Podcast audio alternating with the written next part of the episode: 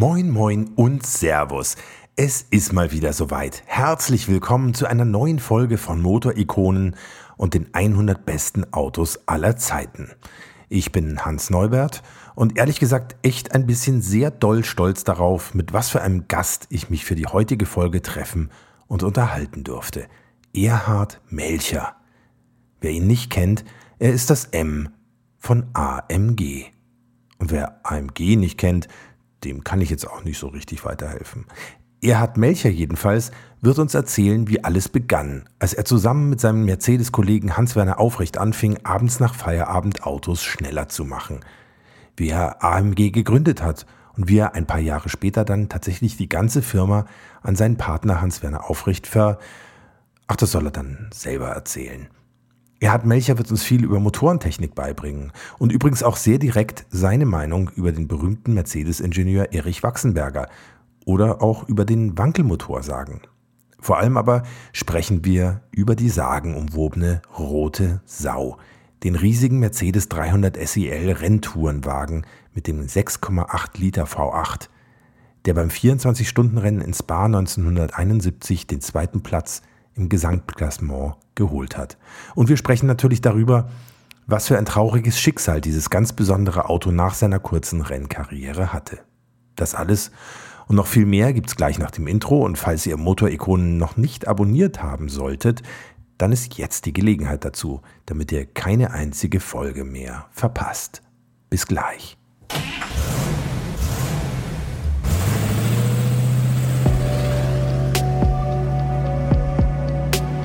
Hier kommt Motorikonen. Die 100 besten Autos aller Zeiten.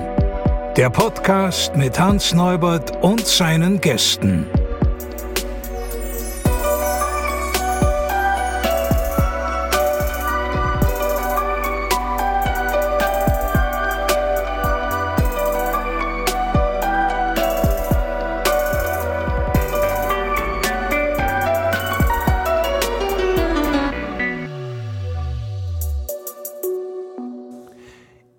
Erhard Melcher ist schon längst eine absolute Ikone in der Autowelt und wohl für immer mit dem Anfangsbuchstaben seines Nachnamens in der Marke AMG verewigt. Sein M steht gemeinsam mit dem A und dem G auf Motoren, auf T-Shirts, auf Kofferraumdeckeln von A-Klassen bis S-Klassen, auf Formel 1 Autos, auf dem feuerfesten Anzug von Lewis Hamilton und, und, und. Und übrigens steckt sein M auch im Namen der etwas unbekannteren, aber ebenfalls sehr renommierten Motorenschmiede MKB aus Winnenden. Aber das nur so am Rande. Erhard Melcher gibt so gut wie keine Interviews. Ich habe jedenfalls kein einziges gefunden und es war wirklich alles andere als einfach, ihn zu diesem Gespräch zu überreden. Aber es ist mir tatsächlich gelungen und darüber bin ich wahnsinnig froh für uns alle, denn so hören wir jetzt endlich, Erhard Melchers Version der Frühphase von AMG. Erhard Melcher wird uns erzählen, wie es wirklich war, damals Mitte der 60er Jahre, wie alles angefangen hat mit AMG und natürlich auch, wie er dann relativ schnell aus der Firma AMG wieder ausgestiegen ist, um anschließend trotzdem immer wieder für sie zu arbeiten. Er schildert uns vor allem auch, wie er aus dem braven Mercedes 6,3 Liter V8 mit der Motorkennnummer M100 einen brachialen 6,8 Liter Rennmotor gebaut hat.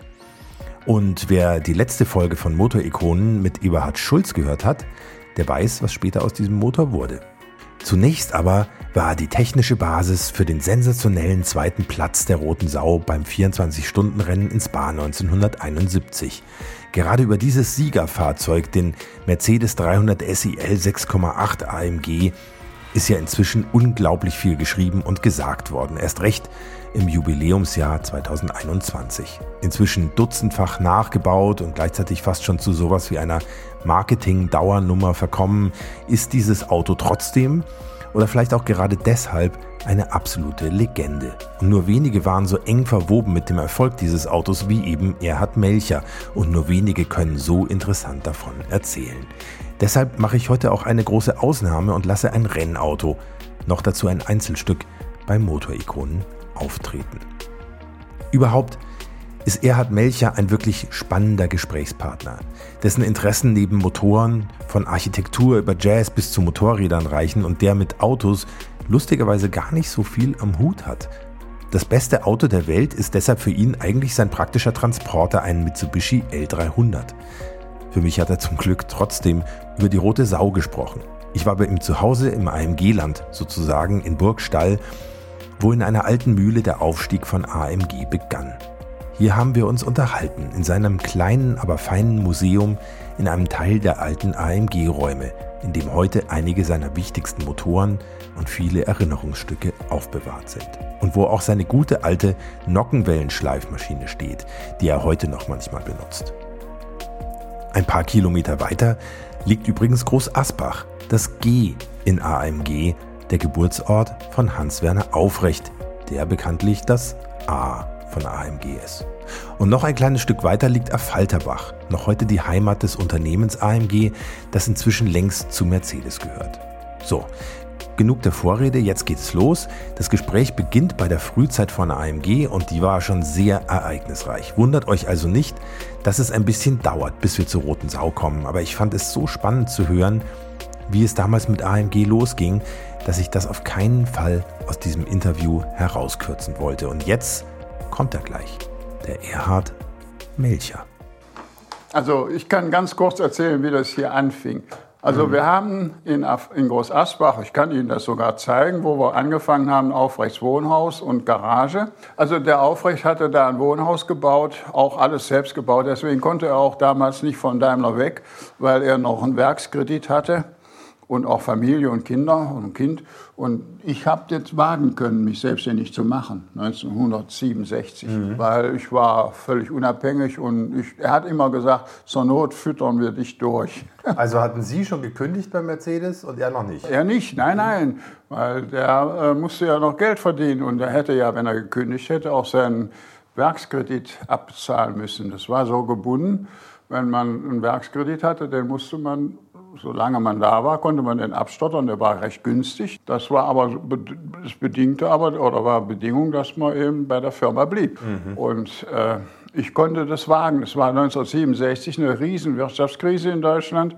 Da hat Opel 6000 Leute entlassen, soweit ich weiß. Es war äh, äh, ja, das war damals ein wildes Jahr. Da hat Mercedes auch in der Krise gesteckt. Und zwar haben die damals keine Aufträge mehr von der Bundeswehr und keine Aufträge mehr von der Bundesbahn gehabt. Und die Großmotorenproduktion, die war null. Äh, das, auch die MTU war damals ziemlich klein. Die war ja auch ein Anteil, Mercedes hatte da, glaube ich, auch einen Anteil drin. Auf jeden Fall hat der Staat damals 1967 Geld gespart. Und da musste bei Mercedes auch einiges zusammengelegt werden. Und äh, als ich da gekündigt habe und wollte ich wollte eigentlich nur für ein Jahr äh, Unterbrechung haben und dann vielleicht wiederkommen, wenn es nicht klappt. Ich habe auch nicht gesagt, dass wir hier eine Tuningbude aufmachen, sondern ich habe gesagt, ich möchte ein Rennprojekt machen und zwar in einen Ford GT, sonst was, einen Mercedes-Motor reinmachen. Äh, da hat mein Chef gesagt, das geht nicht, wenn Sie hier kündigen, sind Sie weg und Sie werden so leicht keine neue Stelle finden, weil wir alle in der Krise sind. Und ich habe es dann trotzdem gemacht. Ich hatte mehrere Patente bei Mercedes angemeldet, kriegte auch Geld dafür. Mein Chef hat das immer angemeldet. Ich habe die Sachen in Schweden erfunden und anderswo und habe Probleme gelöst. Und mein Chef hat die immer gleich zum Patent angemeldet und ich hatte immer die Hälfte davon für mich. Was, was waren das für Patente? Nur so Über Kurbelgaseentlüftung, dafür war ich zuständig, mhm. gegen Einfrieren von Motoren. Äh, ich habe eine Menge gemacht, Dieseleinspritzung. Also ich habe viele Probleme da in Schweden gelöst. Bei minus 30, minus 25 Grad wundern Sie sich, was alles einfriert an so einem Motor. Und ich habe die Probleme irgendwie gelöst oder teilweise gelöst, sodass man wieder damit leben konnte. Und da habe ich ziemlich viel Geld gekriegt, so im Jahr an die 10.000 D-Mark. Und da hätte ich schon von leben können. Das hat ein Student auch, hat auch nicht mehr gebraucht.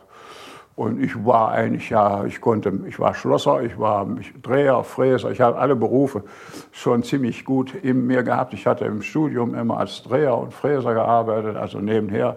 Ich hatte durch meine Tuning-Erfahrung eine Menge handwerkliche äh, Fähigkeiten. Ich hätte nie, wäre nie arbeitslos gewesen. Ja. Und ich hatte auch zu Hause bei meinem Bruder hätte ich auch leben können, wenn, also wenn alles daneben gegangen wäre. Ging es aber nicht. Es ging hier relativ langsam los. Ich habe im 1. April hier angefangen Da musste man erst die Wände anstreichen. Hier war vorher eine chemische Fabrik. Wenn ich damit weiß, die Wand angestrichen habe, wurde die plötzlich blau, weil da irgendwelche Chemikalien waren. Und der Mörtel fiel immer raus. Dann habe ich Bade, äh, Schwimmbadfarbe genommen. Die hatte so einen Kunststoffanteil. Hat, da habe ich die Sachen mit befestigt. Habe alles bunt angestrichen. Ich war ja Bauhaus-Fan und Designer-Fan. Ich war ein großer Bauhaus-Liebhaber. Äh, äh, und habe dann auch Regale mit wilden Farben gemacht. Da hinten, der Aufrecht konnte das nicht verstehen. Der kam ja dann abends zum Arbeiten. Tagsüber war der bei Mercedes und auch sein Bruder kam. Und ich war hier tagsüber. Ja. Und wir haben diese 300 SE-Motoren betreut und auch, äh, ich habe sogar Formel V gemacht für andere. Also da war immer so, das sprach sich rum, dass wir sowas konnten. Und dann kamen die Leute, ja. Und dann kamen auch die Ehefrauen von den Rennfahrern, die hatten 230 SL oder 250 SL und dann meinten die, die müssen auch ein bisschen Tuning haben. Die waren ja damals auch sehr schwammig, die Autos. Da haben wir dann Bielstein-Dämpfer, das kannten wir aus dem Rennsport, haben wir auch von Bielstein äh, Sportdämpfer gehabt. Da waren die Autos nicht mehr wiederzuerkennen. Da haben wir gleich oder ein Sportlenkrad drauf gemacht und Talbot-Spiegel, da waren die, die, das ging damals deshalb so, weil BMW rückte den Mercedes-Leuten auf die Pelle mit äh, sehr starken Vierzylindern. Die 1800 Ti oder wie die alle hießen, das waren Höllen, Höllenautos. Und mit dem 1800 Ti SA fuhren sie Rennen und fuhren die Mercedes in Grund und Boden. Deswegen hat Mercedes den Rennsport ja auch eingestellt. Mhm. Und wir haben das dann, wie gesagt, hier so ganz klein angefangen. Hier war eine Wand drin, die haben wir reingezogen, da war der Schreibtisch und da war die Drehbank und das Reißbrett. Das war so. Und da hinten war die Werkstatt. Und wer hat das dann so beschlossen? Hat der aufrecht gesagt, komm, wir machen das jetzt? War das so eine Idee, die beim Bier entstanden ist? Oder wie ja, ja, es war sehr dramatisch. Eigentlich, ist es, eigentlich hat es nur eine Frau verursacht. Mal wieder bei mir. In meinem Leben sind viele Frauengestalten, die mich beeinflusst haben. Es war so. Wir haben beim Aufrecht in Asbach, in Groß Asbach, äh, in der Garage, er hatte eine große Doppelgarage, haben wir die Autos umgebaut und im Keller habe ich die Motoren gemacht. Also mit ihm, aber auch, ich habe die Direkteinspritzung da reingebohrt. Da vorne steht noch die Vorrichtung, das kann ich Ihnen mal zeigen. Und da haben wir diese Rennmotoren gemacht für das Jahr 1966. Erst nur einen, dann zwei, daher alle einen, weil wir, die, die einen hatten, fuhren um die anderen rum, also wollten die das auch haben. Und da haben wir auch Geld verdient. Allerdings, das hat eigentlich unsere Unkosten kaum gedeckt. Wir haben ja auch viel Werkzeug kaufen müssen. Wir haben das auch nicht gemacht, um Geld zu verdienen, sondern wir haben wollen, dass Mercedes wieder Rennsport macht. Mhm. Wir haben die Hoffnung damals gehabt, dass die wieder einsteigen mit den neueren Modellen, mit Hilfe, mit Homologation. Haben sie natürlich nicht gemacht. Der Uhlenhaut hat das zwar schön gefunden, was wir machten, hat uns auch geschützt, also mich, dass ich nicht entlassen wurde. aber wie gesagt, ähm, es war, da waren wir ja noch bei Mercedes, es war alles Schwarzarbeit, ja? war ja eigentlich alles hoch illegal. Aber wie gesagt, das wurde geduldet, weil wir auch das nicht machten, um Geld zu verdienen. Das war auch allgemein bekannt. Wir haben das aus Renngeilheit gemacht. Ja. Hm. Und es war nicht schlecht. Wir haben die Autos wieder auf Schwung gebracht. Wir waren in dem Jahr mal Europameister. Der Schick war deutscher Meister 1965 geworden. Äh, ist allerdings vor dem letzten Rennen tödlich verunglückt und ist trotzdem mit dem Boot noch von Glas, also Glas war in einer anderen Klasse, ist er ex-equo deutscher Meister geworden. Und 1966 haben die BMWs alles abgezockt und die Alphas. Und auch Opel Steinmetz kam damals und Irmscher. Aber wir waren mit den 300 SE dann nicht mehr so konkurrenzfähig. Aber wir fuhren Tour de Rob und wir sind da, glaube ich, sogar noch Europameister in irgendeinem Rallye-Sport geworden, also mit unseren Motoren. Mhm, mh. Und das war dann 66. Und dann 67 war ich ja dann hier und dann kam, haben wir so die Rennmotoren betreut. Ich habe, wie gesagt, auch Formel V gemacht und auch eben normale Autos haben wir dann frisiert. Also so die SLs und die, weil die Mercedes gegenüber den BMWs ins Hintertreffen gerieten in der Beschleunigung. Da fuhr jeder NSU Prinz 1000, der fuhr den Mercedes weg. Glas, die haben einen 1700er Glas, also Coco, Glas hatte einen Vierzylinder, der war so modern, der hat übrigens der erste mit Zahnriemen in Deutschland, der fuhr den Mercedes um die Ohren. Und dann kam das Jahr 68, da waren wir hier schon, hatte ich ja gerade mein Gipsbein, da brach bei Mercedes die neue Ära aus. Da haben die ein kleines Auto gebaut, den Strich 8. Der kam 1968 raus, deswegen heißt er auch Strich 8. Und der war klein, modern, hatte eine ganz moderne Hinterachse, auch eine Schräglenkerachse, so wie BMW das auch hatte. Und das war ein Auto, das vergleichbar war mit den sportlichen BMW. Aber Mercedes hat keine starken Motoren reingemacht. Die haben nur ihre Diesel reingemacht. Das waren lahme Pumpen und den Vierzylinder Benziner. Der war auch lahm. Das waren Vorkriegsmodelle äh, eigentlich. Die Motoren waren Steinzeit. Und der einzige einigermaßen moderne Motor war, der war auch so ein Vorkriegsmodell noch. Also die haben den dem Krieg gebaut, der 220 S oder 230er Motor, das war, der hatte 120 PS, glaube ich, der war da drin. Das war aber schon das Edelmodell. Mhm. Das Auto war aber, äh, hat die Leute angesogen. Die Leute, die Mercedes fahren wollten, die wollten so ein Auto haben, wollten aber sich von den BMWs und den Porsches nicht abhängen lassen. Kann man auch verstehen. Und dann kamen sie zu uns. Ja, wir hatten ja schon ein bisschen so einen Namen. Und dann sprach sich das rum. Wir haben dann diese Vergasermotoren auf Einspritzung umgebaut und haben anstatt 2,3 Liter 2,5 Liter reingemacht, haben Tests bei der Automotoren Sport gehabt, bei Rallye und Racing, bei den Zeitungen und dann war, waren das auf einmal schnelle Autos. Da gingen die da waren die plötzlich schneller als die BMWs. Und die haben dann zum Teil auch tief gestapelt. Es gab Leute, also in, in Nürtingen war eine große Maschinenfabrik, Heller, die haben äh, ihren ganzen Fuhrpark von uns frisieren lassen. Dann haben sie weil wir kein Firmenzeichen hatten, hatten wir nicht. Wir haben auch nicht AMG draufgeschrieben. Die Firma hieß zwar AMG, aber inoffiziell. Das habe ich nur gemacht, dass der Aufrecht mit im Firmenname ist, falls die Firma mal sich entwickelt. Als alter Sozialist wollte ich, dass der Mann, der mit mir das alles machte und der eigentlich auch die Triebkraft war, wollte ich, dass er im, Firmenlogo drin war. Und ich habe da ganz viele Entwürfe gemacht. MAG, ich wollte natürlich zuerst vorne stehen, aber AMG klang einfach besser und das gab es auch noch nicht. Auf jeden Fall haben wir dann, haben die sogar Firmenzeichen aus Gefräß in ihrem Werkzeugbau, da stand Burgstaller hinten drauf. Die, die Autos hatten, hatten vorne keinen Mercedes-Stern mehr und hinten stand Burgstaller drauf. Und wenn die da auf der Autobahn die Porsches angesägt haben, dann war das was für die. Ja. Aber wie gesagt, es war, ich muss wieder zurück, 1966 haben wir diese ganzen alten Rennautos da auf Einspr Direkteinspritzung umgebaut und ich habe Tag und Nacht gearbeitet. Mir liefen auch immer die Mädels weg, weil ich habe immer Benzin, äh, nach Benzin gestunken. Ich war immer schmutzig und immer müde und am Wochenende waren wir beim Rennen oder haben gearbeitet. Und dann hatten wir ein Problem. Der Nachbar von Aufrechts war ein Anwalt, Rechtsanwalt, und dem ist es zu laut geworden. Wir haben viel Krach gemacht.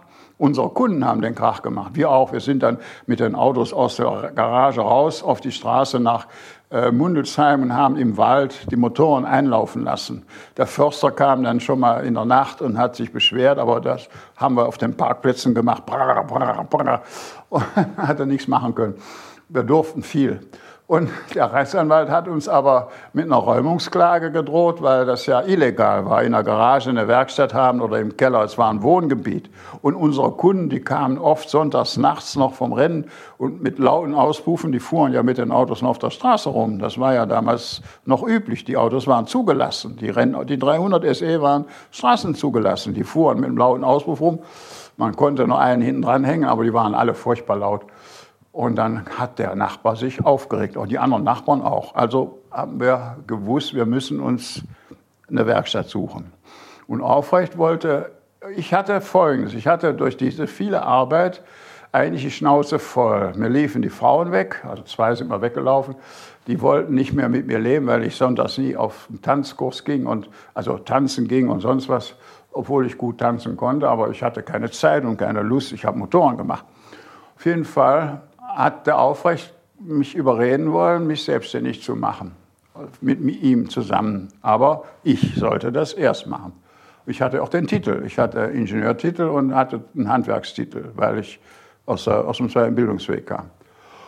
Mit Handwerkerlehre. Lehre.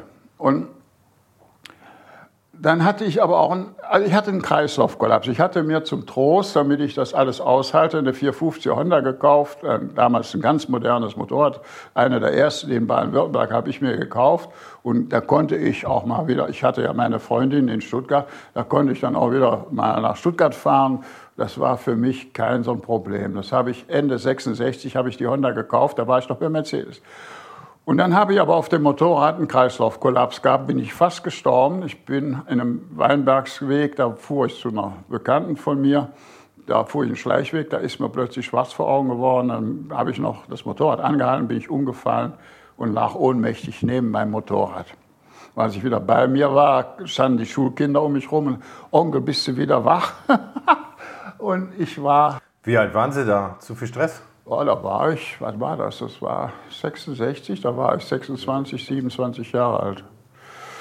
Ja, ich hatte, ich habe äh, immer, ich habe falsch gegessen, ich habe mich falsch ernährt mit viel Kohlenhydraten und wenig Fleisch. Ich war und außerdem der Stress. Ich habe immer so viel gearbeitet, wenig geschlafen. Beim Daimler habe ich geschuftet. Das war anstrengend. Da bin ich manchmal bei der Arbeit eingeschlafen. Ja, da bin ich schnell aufs Klo gegangen. Ich merkte, dass wir beim, beim Arbeit am Schreibtisch fliegen mir die Augen zu, weil ich nachts eben bis zwölf oder zehn Uhr gearbeitet hatte. Ich habe ja nie, wir haben ich hatte Doppeljob. Tagsüber Mercedes von morgens halb acht bis oder acht bis abends um 18 Uhr. Weil ich oft später anfing, habe ich auch manchmal bis abends sechs geschafft. Und dann abends direkt zum Aufrecht und weiter geschafft. Und irgendwie habe ich das nicht gewollt. Anstrengend. Das war so eine, so eine, so das rannte so. Weil er hat Kunden gehabt, die wollten es haben und dann hat man versprochen und Aufrecht war immer dabei. Auf jeden Fall wollte ich eigentlich nicht mehr, nach dem Kreislaufkollaps wollte ich nicht mehr mitmachen. Und ich hatte ein Angebot äh, von England, von Jack Brabham, über einen, der Jack Brabham hat mir das Angebot nicht direkt gemacht. Ich war, meine Eltern waren befreundet mit einem Journalisten, der war mit einer Zwischenzeit Chefredakteur bei der Flugrevue geworden. Gerd W. Heumann hieß der und der war befreundet mit dem Günter Molder. Das war einerseits so ein Fliegerkönig und andererseits war der Pressesprecher bei Mercedes, ein berühmter Pressemann. Und der war befreundet mit Jack Brabham. Und dieser Herr Heumann, der Freund meines, meiner Eltern, den hatte ich besucht, der hatte drei schöne Töchter, aber die wollten nichts von mir zu wissen. Auf jeden Fall hatte, hat der den, den Molder gefragt, ob er nicht wüsste, wo ich wollte bei Mercedes aufhören. Das war mir zu langweilig. Uhlenhaut hatte mir zwar versprochen, ich kann in die Leistungsabteilung, hatte aber nie das Versprechen hat er nie eingehalten, weil er eben immer nur, da war Wirtschaftskrise, hat er keinen Kopf dafür gehabt. Mhm. Und dann habe ich gedacht, ach, äh, ich möchte was anderes machen. Uhlenhaut hat mich sogar zur Rede gestellt. Von seinem Sohn wusste er, dass es mir äh, stinkt und hat gesagt, äh, was, äh, steht alles scheiße finden, habe ich gesagt, ja, äh, ich langweile mich, ich möchte gern Leistung machen und nicht Mechanik, Ölverbrauch und Kolben, das ist ja langweilig, ja. Ölmessstäbe und Ölablassschrauben, Ölwannen, also ein Mist war das, ja. Die jungen Ingenieure kriegen immer den Schrott, den die anderen nicht machen wollten. Mein Job wurde auf einmal wichtig, weil ich Kurbelgehäuseentlüftung machte. Das wurde durch die Abgasgesetze plötzlich das Allerwichtigste. Das war für mich ganz gut und später für meinen Chef, der hat nämlich das alles übernommen. Aber ich habe da die ganze Pionierarbeit gemacht. Ist ja egal. Auf jeden Fall habe ich äh, bei dem Günther, bei dem Heumann rumgemault, dass ich bei Mercedes aufhören soll und dass ich eigentlich was anderes machen möchte. Am liebsten im Rennsport. Dann hat er dem Molder das erzählt und der Molder hat den Jack Brabham gefragt und der Jack Brabham hat, mir, hat sich erkundigt, was ich alles kann. Da habe ich allerlei Unterlagen der, dem Molder äh, zukommen lassen. Und dann hat der Jack Brabham mir ein Angebot gemacht für seinen neuen Formel-1-Rennstall in England. Der kam ja aus Australien. So, da war ich in der Zwickmühle. In der Zwischenzeit habe ich in Groß Asbach eine neue Frau kennengelernt. Da war ich hoch verliebt in die. Und die war Zahnarzthelferin und die wollte auf keinen Fall, die war frisch, die steckte in Scheidung. Die war verheiratet, aber die wollte nicht mehr heiraten nicht verheiratet sein. Und mit der habe ich also eine tolle Freundschaft gehabt, tolle, tolles Verhältnis. Und die wollte aber nicht nach England. Die wollte in Schwaben bleiben. Und dann habe ich auch entschieden, dass ich jetzt nicht weggehe. Ich war im Liebesglück. Ja. Das hat sich gehalten, Zeit lang, glaube zwei, drei Jahre mit der habe ich heute noch eine gute Freundschaft, wie ich der vor zwei Jahren in Hockenheim, die kommt dann ab und zu, gesagt habe, dass sie eigentlich schuld ist, dass sie AMG gibt. Da ist sie fast ohnmächtig geworden. Weil wegen der habe ich damals mich selbstständig gemacht. Und aufrecht wollte das die ganze Zeit. Er hat immer an mir rumgemacht, ich soll das doch machen. Das hat mir auch begründet, warum das geht. Und ich wollte aber nicht so recht. Ja. Dann habe ich es aber gemacht, weil ich wollte hier bleiben und dann habe ich das gemacht. Und dann haben wir das hier durch Zeitungsannoncen gefunden. Und als wir über den Berg da oben kamen und sahen das Tal, ich hatte Burgstall noch nie gesehen, das, ich wohnte in Groß Asbach, der Nachbarort, war ich sofort hell begeistert. Ich sah das Tal, die Moor und das erinnerte mich an meine Heimat im Bergischen Land. Das ist so ähnlich, ja, so Berge und Flüsse und die Wupper und die Itter und also Flüsse. Und ich war immer so ein Wasser, Wasserrad-Fan. Komme ich hier hin, war ideal. Da vorne waren Turbinen, Wasser, Wasser, keine Wasserräder. Da hinten war Fluss, äh, riesen, schönes Gelände und eine ziemlich verfallene Werkstatt. Aufrecht wollte hier nicht hin. Und ich habe gesagt, das ist toll, ich will hier sein. Und dann hat er gesagt, das ist doch eine Schrottbude. Er wollte was Besseres. Aber er hat nichts gekriegt. Außerdem habe ich gesagt, der Köln Tyrell, das war damals ein berühmter Rennwagenbauer, der wohnt, er arbeitet auch in einem Holzverschlag. Ja, der hatte so einen Holzhandel. Also habe hab ich hier mich durchgesetzt und habe hier die Firma AMG gegründet. Habe sie aber erst im Juli angemeldet, im Juni oder Juli. Am 1. April habe ich aber hier schon angefangen. Also 31. März habe ich bei Daimler aufgehört und zack, bumm, war ich hier. Das war dann 66. 67. 67. 66 waren wir noch illegale mhm. Schwarzarbeiter. Geschützt durch Uhlenhaut, durch den Rennsport. Ja, die hatten alle, wir waren, äh, die waren alle uns geneigt, weil wir Rennsport machten wenn wir da Diesel frisiert hätten oder gehandelt hätten mit alten Versuchsmotoren, was die anderen taten, es wurde ja viel geklaut beim Daimler, dann hätten die uns verfolgt. Aber dieser, dieser Wunsch, dass Mercedes die BMWs platt macht oder dass man Rennsport macht, der war da schon stark. Und die guten Leute saßen in der Wankelforschung. Ja. Das war also schon schlecht. Auf jeden Fall habe ich hier angefangen und Aufrecht, der ja die eigentliche Triebkraft war, der kam dann abends nach dem Feierabend und hat hier mitgeholfen. Wir haben dann hier Feste geschafft. Da haben wir erstmal die Werkstatt eingerichtet. Hebebühnen hatten wir draußen am Hof, erst nur eine, dann zwei. Äh, und Werkbänke haben alles selbst gezimmert. Also wir waren Handwerker ja, und haben äh, keinen kein Kran gehabt. Da haben wir uns so ein Gestell gebaut aus Rohren mit einem Flaschenzug, dass wir die Motoren rein und raus machen konnten. Es war sehr schlicht, aber Aufrecht und auch ich, wir hatten hochwertiges Werkzeug. Ich habe immer gewusst, dass man gutes Werkzeug braucht und gute Mess Messvorrichtungen. Wir haben sehr früh schon einen sehr modernen äh, Werkzeugbestand gehabt, sodass wir wirklich auch hochwertig arbeiten konnten. Da hatte die Mercedes-Leute nichts Besseres. Da diese HZ-Sätze und Gendoro-Sätze. Der Aufrecht hatte auch gewusst, was man da braucht. Der war ja an der Front da. Und äh, da haben wir eigentlich auch hochwertig arbeiten können. Und wir hatten noch immer Hilfskräfte, die nebenher bei uns gearbeitet haben. Die kamen auch zum Teil aus dem Mercedes-Versuch oder aus der Sportabteilung. Die Motorenleute aus dem Mercedes-Versuch, da habe ich denen hier beigebracht, wie man Einlasskanäle fräst. Das war ich der Einzige, der das eigentlich konnte, von meiner Motorradzeit her. Ich habe ja früher NSUs gefrisiert. Da oben sieht man ja die Bilder hängen. Äh, die NSU Maxe waren äh, Serienmaschinen und da konnte man ein Rennmotorrad draus machen. Da ist NSU Weltmeister mitgeworden mit der NSU Sportmax. Und äh, ich habe dann durch irgendwelche Umwege auch äh, Zylinderköpfe gekriegt von solchen Rennmaschinen und habe gesehen, was NSU für Einlasskanäle machte. Da ging bei mir ein Licht auf. Da wusste ich, worauf man achten muss. Und ich konnte auch sehr früh, ich habe moderne Fräswerkzeuge schon gekannt, habe ich dann die Zylinderköpfe gemacht. Am Anfang habe ich die alle gefräst. Dann kam mein Bruder, der konnte das auch, der hatte das bei mir gelernt. Aber wir haben die Köpfe gemacht. Die Mercedes-Jungs konnten das nicht so. Die flitschen da nur so rum. Aber mein Bruder und ich, wir waren da richtig handwerklich, auch kräftig genug, um das zu machen.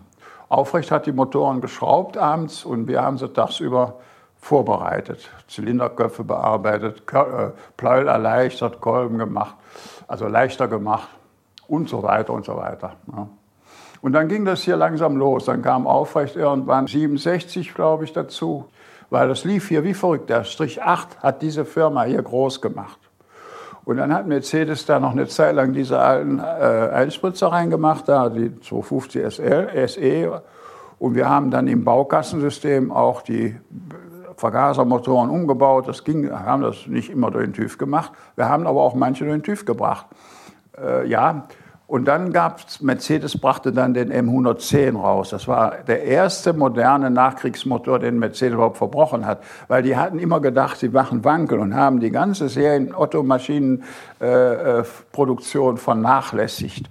Und dann merkte man, der Wankel ist Mist, der geht nicht, sowohl vom Abgas her, noch vom Verbrauch und von der Haltbarkeit. Das hat man immer verschwiegen. In Wirklichkeit waren die Wankel krank von Anfang bis Ende. Das glauben ja viele Leute heute noch nicht. Dafür haben sie aber lange dran festgehalten ne? und noch weiter. Normale Firma wäre pleite gegangen. Ja? Also Mazda hat ja später den Wankel noch gebaut, aber das waren andere Zeiten, da waren andere Werkstoffe. NSU ist dran kaputt gegangen.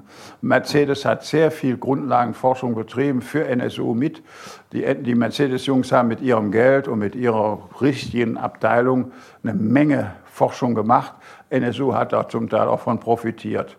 Aber der Roh 80 war ja ein tolles Auto.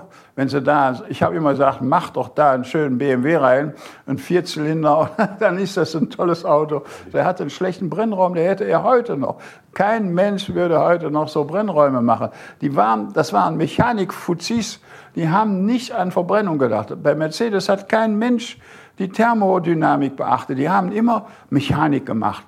Äh, die haben ewig unmoderne Brennräume gehabt, unmögliche Kanalführung. Da malten mal, manche Konstrukteure malen einen Einlasskanal da rein. Ich habe das am Reißbrett gesehen, habe gesagt, warum macht er das nicht anders? Ich wusste, wie ein anständiger Einlasskanal aussah, wo man gleich 10 PS gewinnt, ohne viel Theater, wenn das richtig gemacht wird. Das kostet ja nichts in der Konstruktion, ob der Kanal so um die Ecke geht. Die Luft will nicht um die Ecke. Die Luft will geradeaus, nichts anderes. Ja? Also muss man da rück, darauf Rücksicht nehmen. Nee, das ist noch lange so gewesen bei denen. Erst die, als sie bei Cosmos sich mal einen anständigen Vierventiler haben machen lassen, da haben sie ein bisschen gesehen, wie das geht. Kaum machen sie einen eigenen Vierventiler, haben sie wieder den Bogen im Einlasskanal. Ich, ich frage, da müssen sie wieder einen Kompressor machen, damit sie überhaupt Leistung haben. Es ist, ich sag mal nichts, ja. Aber davon haben wir ja gelebt. Je schlechter die Serie ist, äh, desto leichter hat es der Tuner. Mhm. Wenn die Serie ein gutes Triebwerk hat. Die waren immer hervorragend in der Qualität der Triebwerke, der Kolben, der Dichtungen. Also mechanisch. Da waren sie wunderbar. Ich meine, nicht nur, weil ich da früher mal gearbeitet habe, sondern die waren wirklich gut. Der Mercedes, auch der 6.3 Liter, war ja ein tonnenschwerer Eimer. Der war ja auch nicht für ein Rennauto gedacht, der war für den 600er gedacht. Ja. Ich habe ja die volle 6.3 Liter Entwicklung mitgemacht. Ich bin der einzige Mensch auf der Welt, der sowohl den alten 6.3 Liter mitentwickelt hat, als, als äh, Sklave, und auch später den, den, anderen 6.3 Liter, mit dem sie da so lange so Parallelen aufgestellt hat. Da war ich ja voll in der Entwicklung. Also dieser moderne AMG Hochdrehzahl V8 von 2005 war das, glaube ich. Ne? Ja, ja. Das ist ja so der einzige AMG-Motor, der selber mal bei AMG gemacht wurde. Da habe ich sehr viel gemacht. Oh, da haben wir viel gemacht. Ich habe oben noch, wir wollten den am Anfang noch mit, um Benzin zu sparen, mit abschaltbaren, umschaltbaren Nockenwellen machen, so wie Porsche das hat. Habe ich, äh, da hatten wir aber noch keine Köpfe. Da habe ich aus dem vollen Aluklotz habe ich mir einen Kopf nachbauen lassen, wo ich diese Schaltnockenwellen ausprobiert habe. Ich war ja der Nockenwellenmacher. Ich habe bei dem Motor viel gemacht auch Nockenwellen, alles entworfen und ausprobiert, auch als er dann lief. Da habe ich viel, viel mitgemacht. Der 6,3 Liter, das war ja ein äh, 6,2 Liter. Das war, der ist deshalb entstanden, auch wir haben immer Rivalität mit Mercedes gehabt. Früher haben die uns sogar bekämpft. Die haben uns hier den Werkschutz hingeschickt. Die haben den aufrecht bespitzelt. Die haben alles gemacht, um uns zu verhindern. Die haben auch unsere, unsere Kunden äh, nicht mehr auf den Rollprüfstand gelassen. Am Anfang haben wir noch unseren Kunden, die wissen wollten, ob die Autos jetzt wirklich besser sind, haben wir gesagt, geht nach Mercedes. Die wissen, was das Serienauto auf der Rolle hat. Damals war nur Mercedes so ein Rollprüfstand. Konnte man aber für Geld seine Autos messen lassen. Und unsere Kunden fuhren dann dahin und dann fielen denen die Augen aus dem Kopf, was da plötzlich in so einem 250 SE oder 280 SE für Leistung war. 20 PS mehr als die Serie oder 25. Es gab viel gegen uns. Sie haben auch heimlich bei uns Motoren bestellt und haben die schlecht gemacht, haben sie zerdroschen haben die mit Serienauspuff gefahren und haben dann reklamiert, dass 10 PS fehlen und wollten uns fertig machen. Es war immer Krieg. Der Wachsenberger und also hauptsächlich Wachsenberger, der uns auch fürchtete. Hm. Wachsenberger war für Motorsport bei Mercedes immer zuständig, obwohl er viel vermasselt hat. So, und Erich Wachsenberger ist doch ein gutes Stichwort, um auf die berühmte rote Sau zu kommen. Denn dieser erfolgreiche AMG-Rennwagen, der hat ja auf dem Mercedes 300 SEL 6,3 basiert und den wiederum hatte ja Erich Wachsenberger bei Mercedes verantwortet. Ich würde sagen, Herr Melcher, wir sprechen gleich ein bisschen mehr über die rote Sau, aber zuerst müssen wir dazu mal ein kleines Factsheet bringen. Das Moto-Ikonen Factsheet. Der Mercedes 300 SEL 6,8 AMG war eine Rennversion des Serien Mercedes 300 SEL 6,3, der damals schon als Serienfahrzeug mit 250 PS und 220 km/h Topspeed die schnellste Limousine der Welt war. Dieser 6.3er, wie ihn heute noch alle nennen, war die Top-Version der Mercedes S-Klasse. Leergewicht 1780 Kilo, 5 Meter Länge, ein 400 Kilo schwerer Gusseisenmotor, solche Daten waren natürlich nicht gerade perfekte Voraussetzungen für ein Rennauto, aber der Wagen war für damalige Zeiten enorm schnell, zumindest geradeaus. Und der Mann, der die Serienversion bei Mercedes gebaut hatte, kam bald auf die Idee, ihn auch für Rennen einzusetzen. Erich Wachsenberger nämlich. Er steuerte eine der Mercedes-eigenen Rennversionen sogar höchstpersönlich und siegte beim Sechs-Stunden-Rennen von Macau 1969 zusammen mit Albert Puhn. Alle weiteren Einsätze wurden dann allerdings wegen angeblicher Reifenprobleme abgesagt. Umso bemerkenswerter ist es, dass Hans-Werner Aufrecht, Erhard Melcher und ihr gesamtes Team mit ihrer eigenen Rennversion des 300 SEL 6,3 so erfolgreich waren. Ihr Rennauto wurde auf etwas über 1,5 Tonnen abgespeckt, unter anderem durch Aluminiumtüren, Plexiglasscheiben oder durchs Weglassen der massiven Chromstoßstangen und der elektrischen Fensterheber. Dazu kamen umfangreiche Änderungen an der Karosse, zum Beispiel Kotflügelverbreiterungen und ein massiver Überrollkäfig von Matta. Der Motor wurde im Hubraum auf 6835 Kubikzentimeter erweitert und von Erhard Melcher nach allen Regeln der Kunst getuned, unter anderem mit polierten Kanälen, höherer Verdichtung, schärferen Nockenwellen, einem erleichterten Ventiltrieb, geschmiedeten Malekolben und einem neuen Ansaugtrakt mit doppelter Drosselklappe. Die Kaltstartautomatik flog raus. Gestartet wurde mit Hilfe von wahrscheinlich sehr viel Startpilotspray. Die Leistung stieg auf unglaubliche 428 PS und 608 Newtonmeter Drehmoment und sorgte für eine VMAX von 265 km/h. Die serienmäßige Automatik wurde ersetzt durch ein ZF-5-Gang-Schaltgetriebe und eine Fichtel- und Sachs-LKW-Kupplung. Das Fahrwerk bekam größer dimensionierte Querlenker und härtere Bildstein-Gasdruckdämpfer, blieb aber bei der Luftfederung. Dazu kamen Magnesiumfelgen vom damals ganz aktuellen Versuchsfahrzeug Mercedes C111, auf die CR 184 Rennreifen von Dunlop aufgezogen wurden. Lustigerweise an Bord blieben auch bei der Rennversion das Wurzelholz am Armaturenbrett, die Teppiche und auch die Klimaanlage. Für die 24 Stunden von Spa dürfte gerade sie ein ziemlicher Vorteil gegenüber der Konkurrenz gewesen sein. In Spa fuhren die damals noch eher unbekannten Fahrer Hans Heyer und Clemens Schickentanz das Auto gegen die damalige Tourenwagen-Prominenz. Niki Lauda auf einem BMW Alpina 2800 CS, Jochen Maas auf einem Werksford Capri RS 2600, Hans-Joachim Stuck auf einem BMW 2002 Ti und Rauno Altonen auf einem BMW Schnitzer 2800 CS zum Beispiel. Die schieden alle aus. Nach 24 Stunden schaffte es der riesige Benz am 25. Juli 1971 auf Platz 2 im Gesamtklassement und auf Platz 1 in seiner Klasse. Mit 308 gefahrenen Runden und 9 Runden Vorsprung auf den drittplatzierten Alpha. Damit blieb er nur drei Runden hinter dem Siegerfahrzeug, einem Werksford Capri RS 2600 mit Dieter Glemser und Alex Sawyer-Reutsch am Steuer. Danach wurde das Auto für Le Mans 1971 auf Gelb umlackiert, ging aber nicht an den Start. Dann wurde er 1972 wieder rot und gewann unter anderem auch die 200 Meilen von Nürnberg auf dem Norrisring in seiner Klasse. Tja, und dann war Schluss. Die FIA änderte das Reglement für den Tourenwagen Europapokal und begrenzte den Hubraum auf 5 Liter.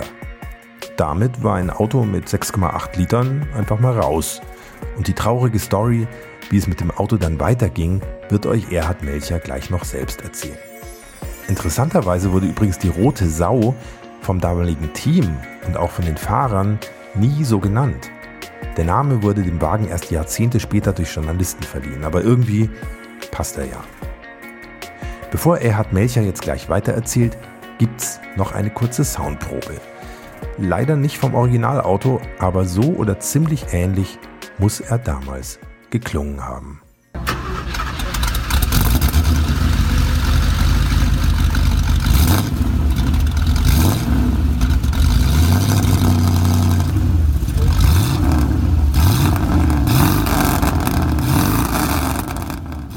Also der, äh, der Erfolg in Spa von AMG 1971, der hat ja eine Vorgeschichte, nämlich von 1969 von Mercedes, die wollten damals in Spa auch mit dem Auto Rennen fahren. Das ist ja so in die Hose gegangen, weil der Wachsenberger nichts homologiert hat und glaubte, er fährt da vorne rum.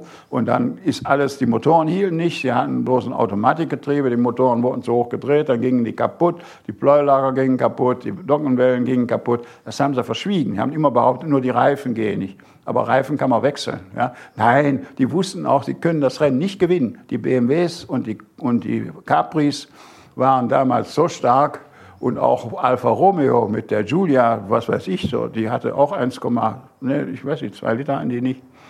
Die fuhren in einer anderen Klasse, aber die waren höllisch schnell. Die fuhren mit guten Rennfahrern, der Adam, mich und anderen Leuten und was weiß ich, wie die alle hießen.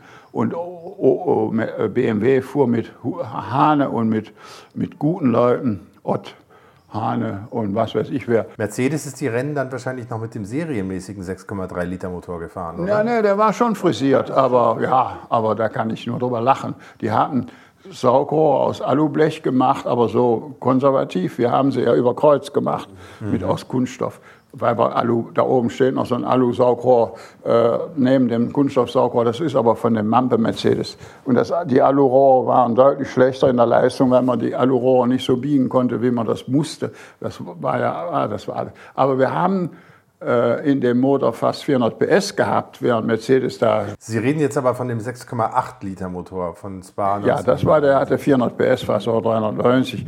Aber der, der Motor von Mercedes, der hatte noch nicht einmal 300. Ja, die haben nicht viel gemacht. Die, die hatten, das, ich kenne ja den Mann, der die Motoren damals gemacht hat. Das war äh, ein braver, äh, braver Mann. Der war zwar Motorsport engagiert, aber mehr Motorradrennen der hatte keine Ahnung. Die haben, ach, es ist so schrecklich, was die alles nicht konnten. Und was die alles auch an schweren Teilen rumschleppen. Da hat kein Mensch mal einen leichten Schlepphebel gemacht oder ein leichtes Plöll. Ich kann Ihnen die Sachen zeigen. was haben Sie denn verändert an dem 6.3er Motor? fürs Bar? Erstmal war es ein 6,8 Liter. Der hatte also eine ein, ein größere Bohrung. 107 Bohrung anstatt 103. Der Hub war gleich? Der Hub war gleich, 95.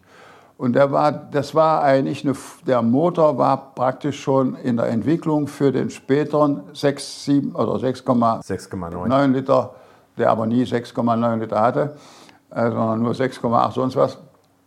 Äh, der, war, der war in der Vorentwicklung gab's, äh, war dieser Motor schon geplant. Und da, wir haben an sich Folgendes gemacht. Und zwar, ich muss auch sagen, den endgültigen Motor habe ich nicht gemacht, sondern ich bin ja 1971 im Frühjahr gegangen und im Herbst hat der Aufrecht das Rennen gewonnen. Also der 6,3 Liter oder 6,8 Liter, der ist nicht von mir alleine gemacht worden. Ich habe die ganzen Vorarbeiten gemacht. Wir haben ja vorher schon massenhaft 6,3 Liter frisiert. Ich habe diese Zylinderkopfbearbeitung festgelegt für Rennkanäle. Ich habe äh, auch Nockenwellen gemacht. Allerdings nicht die Rennockenwellen. Aber ich hatte einen Mechaniker, dem habe ich das alles beigebracht. Und ich hatte vor zu gehen. Aufrecht wollte aber nicht, dass ich gehe, aber der hatte da gerade die Meisterprüfung und da konnte ich gehen. Und ich hatte hier eine Freundin von mir, die konnte Französisch und Englisch und war eine gute Schreibmaschinenfrau, die Ute Teichmann, die war nachher im Motorpresseverlag auch Das war meine damalige äh, ja, Frau und äh, die konnte den gesamten Schriftverkehr und die konnte die Fremdsprachen. Sonst war ich der Einzige, der Englisch konnte. Und ich konnte es auch nicht gut. Ich habe mein Englisch im Fahrerlager gelernt. Auf jeden Fall wollte ich aufrecht verlassen. Nach diesem Unfall, dann ist 1970 mein Vater plötzlich gestorben, mit 64, ganz elend. Und ich habe gedacht, was mache ich eigentlich? Ich wollte nicht mehr.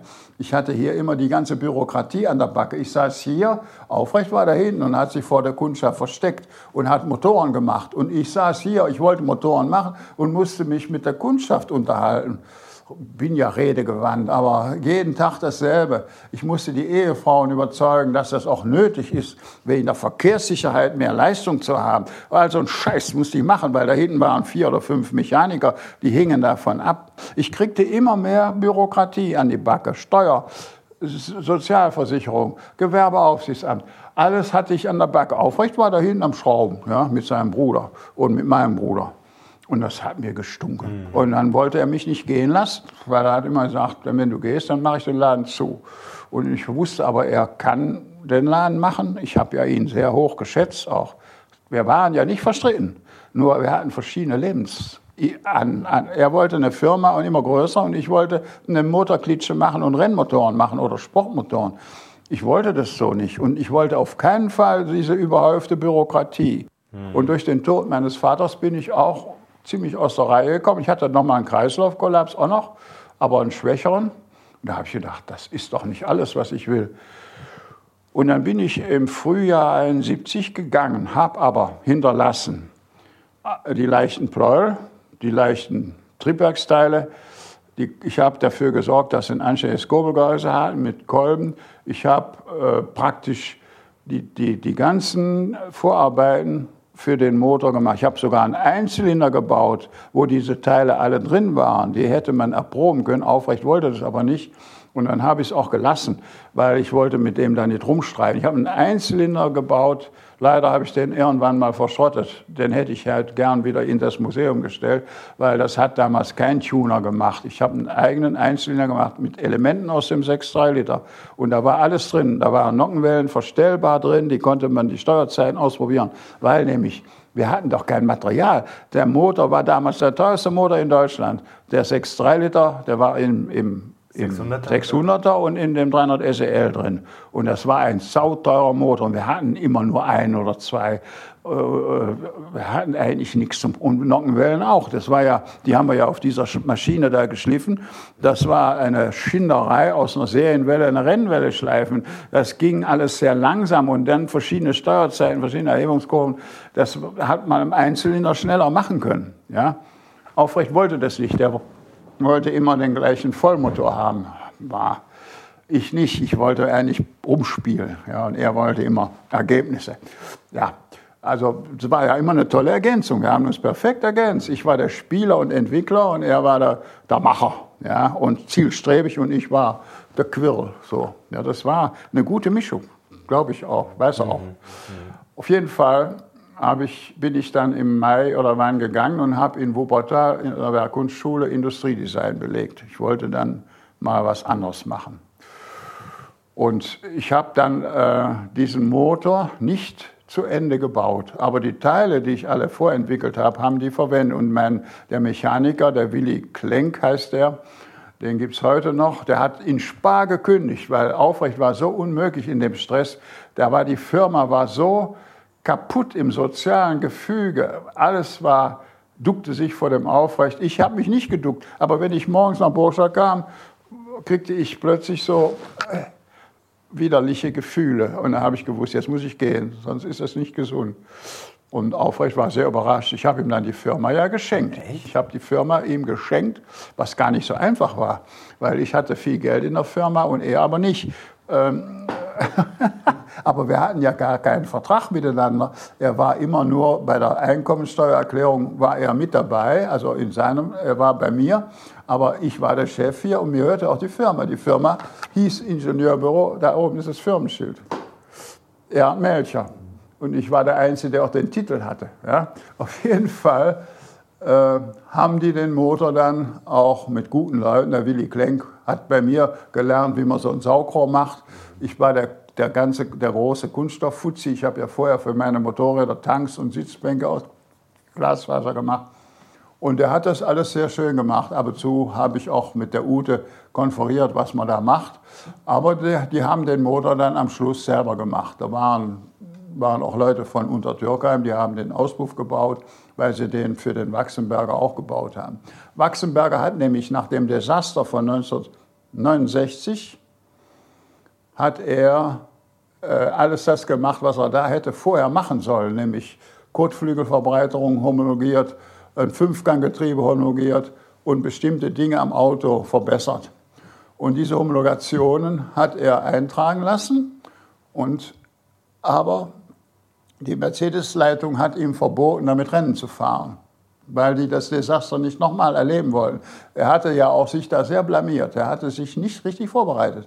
Ich habe das ja mitgekriegt, wie die da in Hockenheim geübt haben. Da ging andauernd irgendwas kaputt. Da haben sie sogar eigentlich einen illegalen Trockensumpf gebaut, den sie dann aber aus Homologationsgründen nicht gebaut haben weil das Ding hatte Ölprobleme, Lagerprobleme. Die waren noch nicht mehr in der Lage, für die hohen Kurvengeschwindigkeiten dafür zu sorgen, dass das Öl an der Ölpumpe war, sondern an der Seite hing. Das sehen Sie hier, da macht man so eine Ölwanne wie das da oder wie da unter dem Vierzylinder ist mit großen Ohren. Also ich konnte das. Ich habe auch Klappen reingebaut oder schwenkbare Saugkörbe. Das konnte der Herr Wachsenberger nicht, weil er kein Motorenmann war. Und er war verhasst in der Firma. Die Bremsenleute haben ihm keine Bremsen gemacht. Die Getriebeleute haben ihm keine Getriebe gemacht. Die Hinterachsleute haben ihm keine Hinterachsen gemacht. Die Motorenleute haben ihn gefürchtet und haben auch nichts gemacht. Die haben immer Angst gehabt, weil er hat immer alle versäckelt. Wenn er was vermasselt hatte, waren immer andere schuld. Der typische bayerische, Entschuldigung, bin kein Bayer, kein Problem. Also das war wirklich, das glaubt ja keiner, aber ich sag's Ihnen, das war unser Feind. Mich hat er ja immer hofiert und Aufrecht hat er schlecht gemacht. Weil ich war ja der Ingenieur, ja, und er war Aufrecht war der Mechaniker für ihn, ja. Dabei war ihm der Aufrecht haushoch überlegen in vielen Dingen. Aber das hat er natürlich nicht so gern gesehen, ja. Ja, auf jeden Fall. Das heißt aber in Spa selber an der Rennstrecke war ja, ich war in dabei. Tschechien beim Motorradrennen. Mhm, mh. Und ich habe das in der Zeitung gelesen und habe gedacht, oh Gott, ja, jetzt haben sie aber Glück gehabt. Das war äh, nicht zu erwarten. Es war, die hätten das fast gewonnen. Wenn die ein bisschen mehr trainiert hätten vorher, also die hatten, das war so, dieses Auto war fertig und dann hat der Aufrecht den Herrn Kellenos, das war damals ein ziemlich bekannter Rennfahrer, der war aber in Diensten von BMW, den hat er gebeten, in Hockenheim zu trainieren, ob das Auto gut ist. Und dann hat der Kellenos in der Ostkurve das Auto rausgeschmissen. Da war es ein Schrotthaufen, zwei Wochen vor Spar. Und dann ist er zum Aufrecht gekommen und hat ihm den Schlüssel so hingehalten hat gesagt, Herr Aufrecht, den brauchen Sie nicht mehr. Und der Aufrecht ist durch die Decke und hat innerhalb von einer Woche das Auto hier in Burgstall wieder auf die Beine gebracht.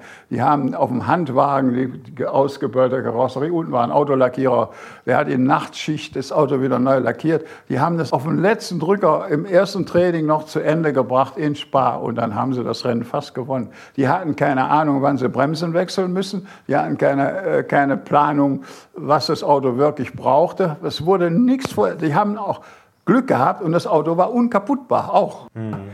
Im Gegensatz zu dem, was der Wachsenberger hatte. Da ging nämlich, weil die Triebwerksteile so schwer waren, meine, die ich ja vorentwickelt hatte, die haben sie auch so eingebaut. Also die Pleuel zum Beispiel. Die Pleuel waren deutlich leichter, der, die Hauptlager waren stark entlastet, die Kolben waren leichter. Das haben wir ja alles vorher schon gemacht. Aber ich habe den Motor nicht gemacht und ich war auch nicht dabei. Und ich wäre auch weggelaufen. Da haben zwei Leute an dem Tag gekündigt, wo der Rennsieg da war. Ist ja furchtbar, glaube ich, als Mechaniker, 24 Stunden am Stück. Ja, und dann diese, dieser Aufrecht, der war wirklich sehr schwierig in, in Krisen. Der war in einer kaputten Ehe, seine Ehe war kaputt. Wenn der mittags vom Mittagessen kam, hat man ihn da oben schon um die Kurven driften hören. Davor ja noch, manchmal Käfer noch. Ja, da hat er schon Mercedes, nee, Opel hat er gefahren. Ich, wir hatten Opel. Opel. Ich habe ja ein Jahr überhaupt nicht Auto gefahren, dann habe ich, hatte Aufrecht, er kannte mich ja. Ich war ja ein R4-Fan und dann hat er mir einen Opel Caravan hingestellt mit Starrachse noch hinten und hat gesagt, hier liegt der Schlüssel, wenn du willst, kannst du mitfahren. Dem ging das auf den Keks, dass ich eben immer anders kam, als er dachte. Und ich konnte nicht Auto, ich wollte nicht mehr Auto fahren. Ich hatte von diesen Unfällen so die Schnauze voll. Ich war verunsichert. Ja, wenn ich irgendwo eine Pfütze hatte, wo, es rauschte, ich hatte ein Trauma ja, von diesem schrecklichen Unfall. Den hätte ich ja fast nicht überlebt. Nur auf jeden Fall hat er den Opel dahingestellt, den Schlüssel hier hingelegt. Natürlich aus Irgendwann habe ich natürlich das Auto genommen, ja, weil ich abends noch zum Jatzen wollte. Und da war Straßenbahnfahren nicht so lustig. Dann kam das Auto aus Spa zurück und dann? Und da haben sie das Schild geklaut, das der Rüde AA. Das haben sie an irgendeiner Stelle abgeschraubt und mitgebracht. Ich habe es gesichert. Ja. Dann wurde irgendwann die Motorformel geändert ne, für die Tourenwagen. Ja, die wurde anschließend geändert. BMW und, und Ford haben beim Sportgerichten, also beim, bei der Sportkommission durchgesetzt, dass nur noch 5 Liter Hubraum erlaubt war. Und dann saßen wir auf dem Auto. Waren 1,8 Liter zu viel? Ja, sicher. Ja. Die haben das wohlweislich gemacht. Die haben ja gedacht, dass Mercedes dahinter steckt vielleicht und dass, äh, dass sie dann keine Chance mehr haben, wenn man so einen Ballermann mal richtig in Ordnung bringt. Wir hätten ja nur, also der Haier hat ja dann beim Zarkowski später äh, von, vom irgendeinem Renncapri äh, Bremsen reinmachen lassen, äh, als wir dann das Auto durfte nicht mehr bei Tourenwagen fahren. Dann ist er aufrecht nach, nach Le Mans gegangen mit dem Auto und hat dann noch irgendwo so Rennen gefahren. Aber äh, es gab da praktisch, in dem Jahr ist die Formel ausgelaufen. Er ist noch in Frankreich gefahren. Das hatte Wachsenberger oder die französischen Importeure haben das in Gang gebracht, dass man mit äh, dem Wachsenberger Auto, was er als Homologationsmodell gebaut hatte, da gab es zwei oder drei Stück, die sind auch verkauft worden. Eins hat der Beermann gehabt, eins haben die da in Pleidelsheim, diese Moto, Moto, Mechatronik heißt die Firma. Und das geistert noch irgendwo eins rum. Aber die hatten alle diese Alusaugrohre und äh, zwar größer, aber auch nur einen Klappenstutzen vorne und hatten, also wenn sie viel hatten, hatten sie 320 PS. Allein der Ventiltrieb war lachhaft, ja, wenn, sie, wenn Sie sich sehen. Die haben da nichts erleichtert, nichts gemacht. Ich habe diese Ventilteller, die oberen Ventilteller, die sind so tonnenschwer und ich habe die von 35 oder 38 Gramm runtergebracht auf, was weiß ich, 25 Gramm. Und dann war das schon moderner. Ja, Schlepphebel habe ich leichter gemacht.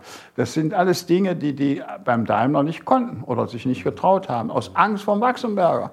Was ja? ist dann aus der roten Sau geworden? Ja, das Auto wurde dann nicht mehr benutzt. Äh, Aufrecht saß auf dem roten Auto. Das stand dann hier rum? Das stand rum, ja, beim Friedrich, seinem Bruder. Und dann kam Folgendes.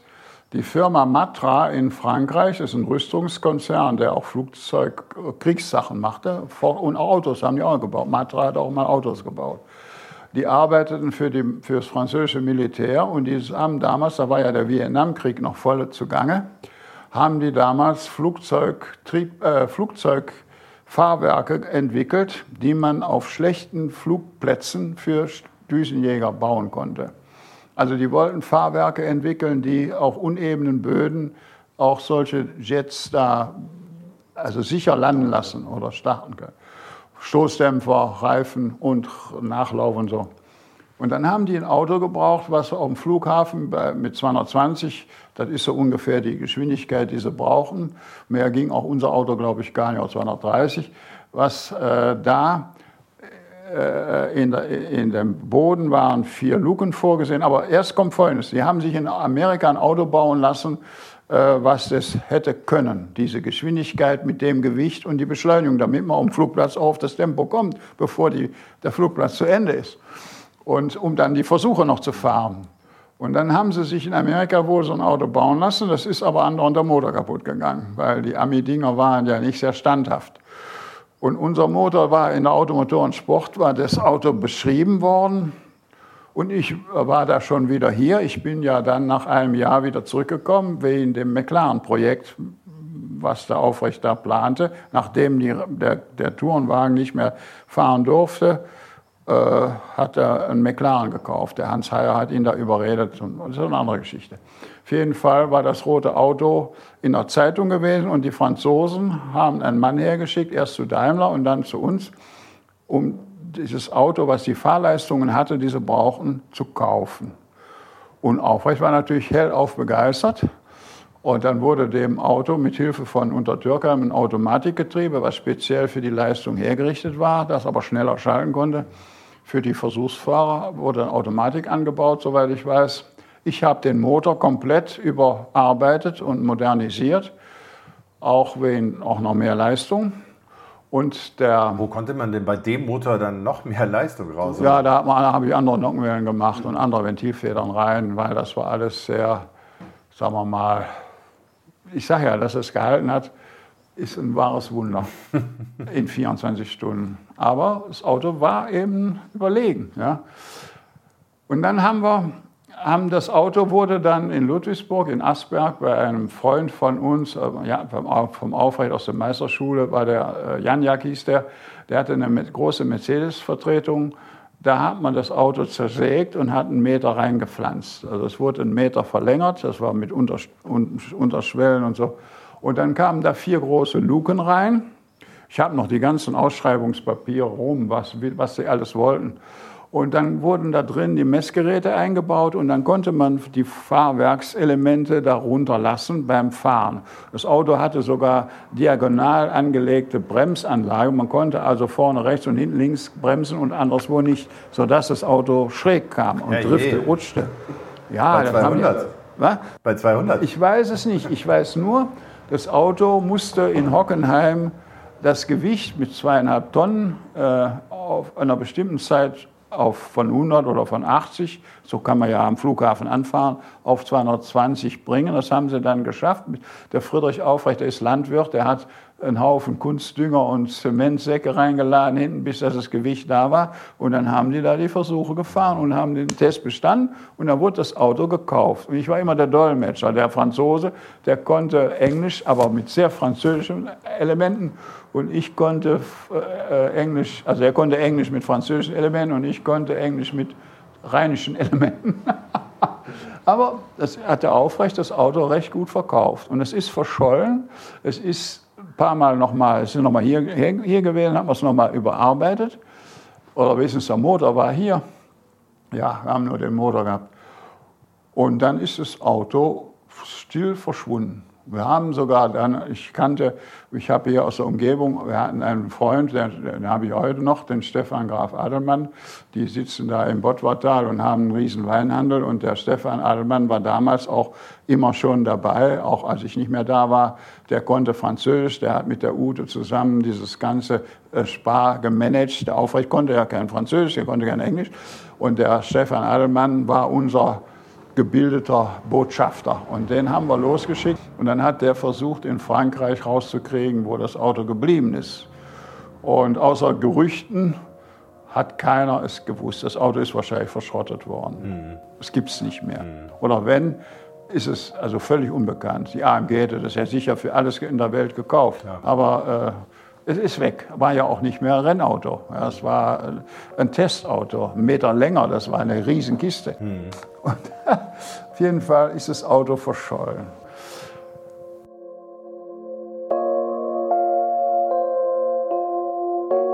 Das war's für heute mit Motorikonen und den 100 besten Autos aller Zeiten.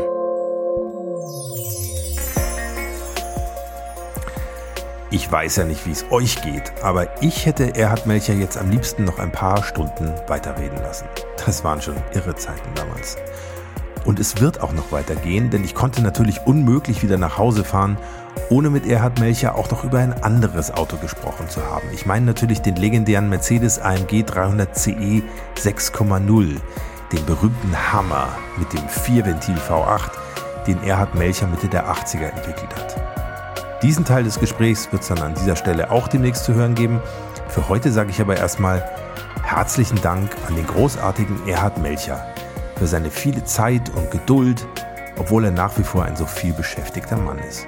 Und euch sage ich natürlich auch herzlichen Dank fürs Zuhören und fürs Dranbleiben hier bei Motorikonen und den 100 besten Autos aller Zeiten. Abonniert den Podcast, schaut gern auch mal bei Instagram rein und freut euch schon jetzt auf die nächste Folge in einem Monat hier bei Motorikonen. Bis dahin alles Gute, fahrt nicht zu schnell, tschüss und Servus, euer Hans Neubert.